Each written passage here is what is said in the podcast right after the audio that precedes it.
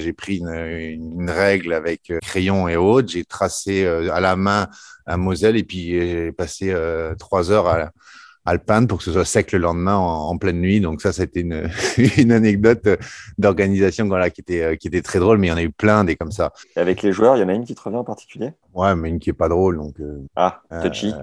Ah non, pas touchy, mais euh, oui, ça peut être. Euh, Misha Zverev est en finale. Euh, on a euh, des belles demi. Il y a Richard qui joue très bien et il est en demi, en simple, en double samedi. à midi, Richard vient me voir, il me dit j'ai de la fièvre, je peux pas jouer.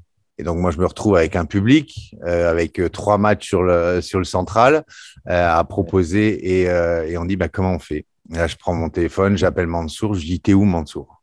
Il me dit, bah voilà, je suis à Paris. Euh, ce soir, il y a Yannick qui joue au Stade de France. Je vais le voir en concert. Je dis, écoute, j'ai besoin que tu viennes. Il me dit, pourquoi? Il me dit, c'est quand le prochain train? Bah, Je dis, le prochain train à Gare de l'Est, il est dans une heure. Tu le prends, ça veut dire que tu es ici à Metz à deux heures et demie, trois heures, et on fait une exhibe. Et on a organisé en deux heures de temps une exhibe avec Santoro, euh, Arazi, Mansour. Il devait y avoir peut-être un autre joueur, Thierry ou peut-être Younes. Ah non, c'était Younes, c'était pas Hicham, c'était Younes.